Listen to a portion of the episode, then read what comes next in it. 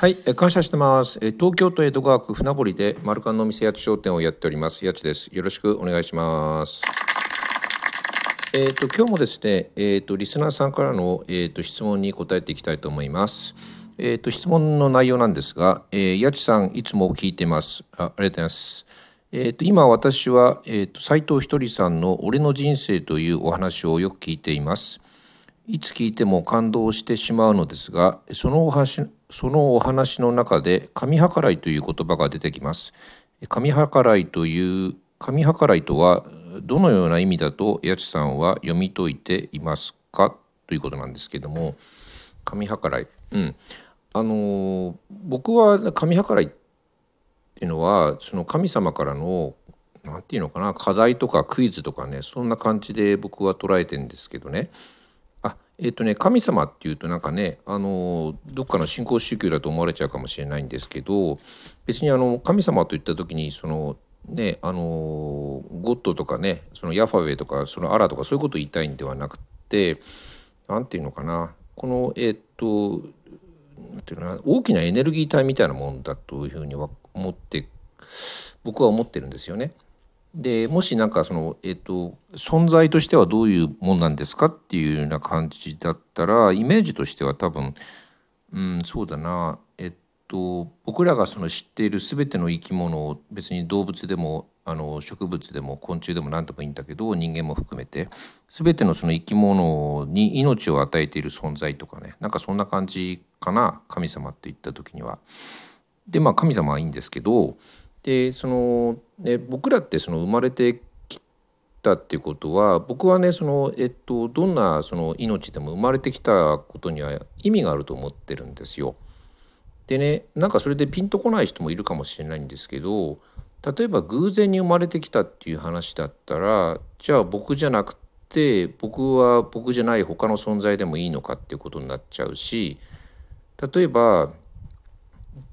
例えばねじゃあ、えーと、あなたは偶然に生まれてきたからあなたじゃなくて別な人でもいいですよって言われたらいやそれは困るっていう話だと思うんですよ。私じゃないと困るっていうねことだと思うんで僕もそうなんで僕も僕じゃないと困るんですよ。ってことは、えーと、なんか意味があって生まれてきたんだと思うんですよね。でもしそのなんていうのえっ、ー、とあそれでね例えば人間ってえっ、ー、と例えばそのセミみたいにねえっ、ー、と地上に出てきて1週間でねあの亡くなっちゃうとかそういうんじゃなくて例えば80年とか100年とか生きるわけでしょう。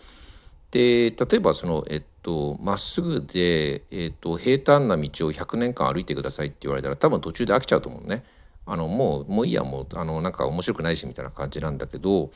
例えばその、えっと、80年とか100年のその道のりが例えば、えっと、山があったり谷があったり途中で熊が出てきたりとかね、えっと、いきなり崖になってたりとか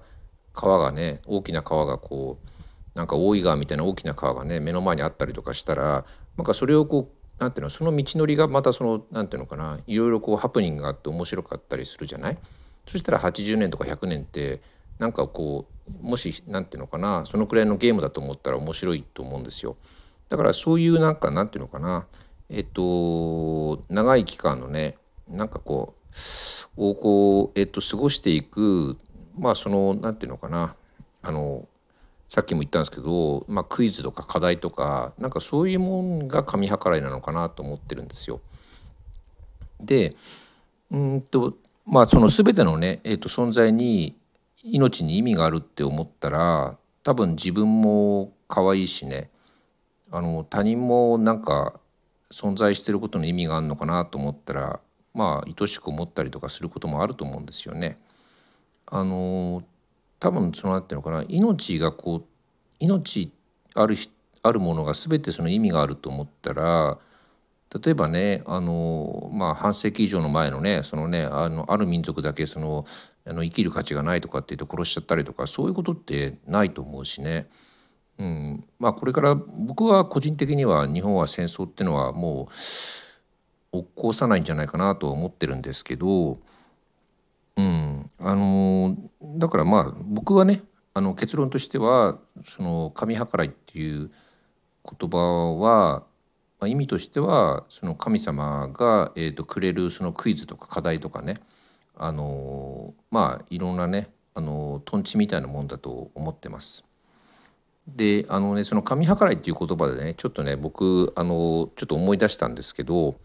まあ、私のねあの親しくしてる、まあ、あの方がですねちょっと名前は伏せるんですけどあのねえっとあるねえっと年に1回のパーティーにあの参加したくて楽しみにしてたんですけどねでその方がねそのパーティー直前になっちゃったらちょっとまあ体調をねあの崩されて、まあ、そのパーティーに参加できなかったんですよ。でねそしたらねその参加できなかったそのパーティーの後にね「あの神計らいでしたね」っていう声を言葉をかけられたんですって。でその時にねその方はね 何が神計らいだこの野郎って 思ったんですって。であのあの起こることは全て神計らいだと思うんですけどねあの神計らいっていう言葉をね、まあ、使う時はねあの自分で思う分には構わないんだけど人にあの神計らいって声をかける時はねまああのね相手の気持ちをねちょっと考えてあげてね 神計らいっていう言葉を使ってみたらどうかなって思います。まあこのくらいの感じでいいですかね。うん、ということであの今日もね神計らいでねあの素敵な一日でしたね。それでは皆様ごきげんよう。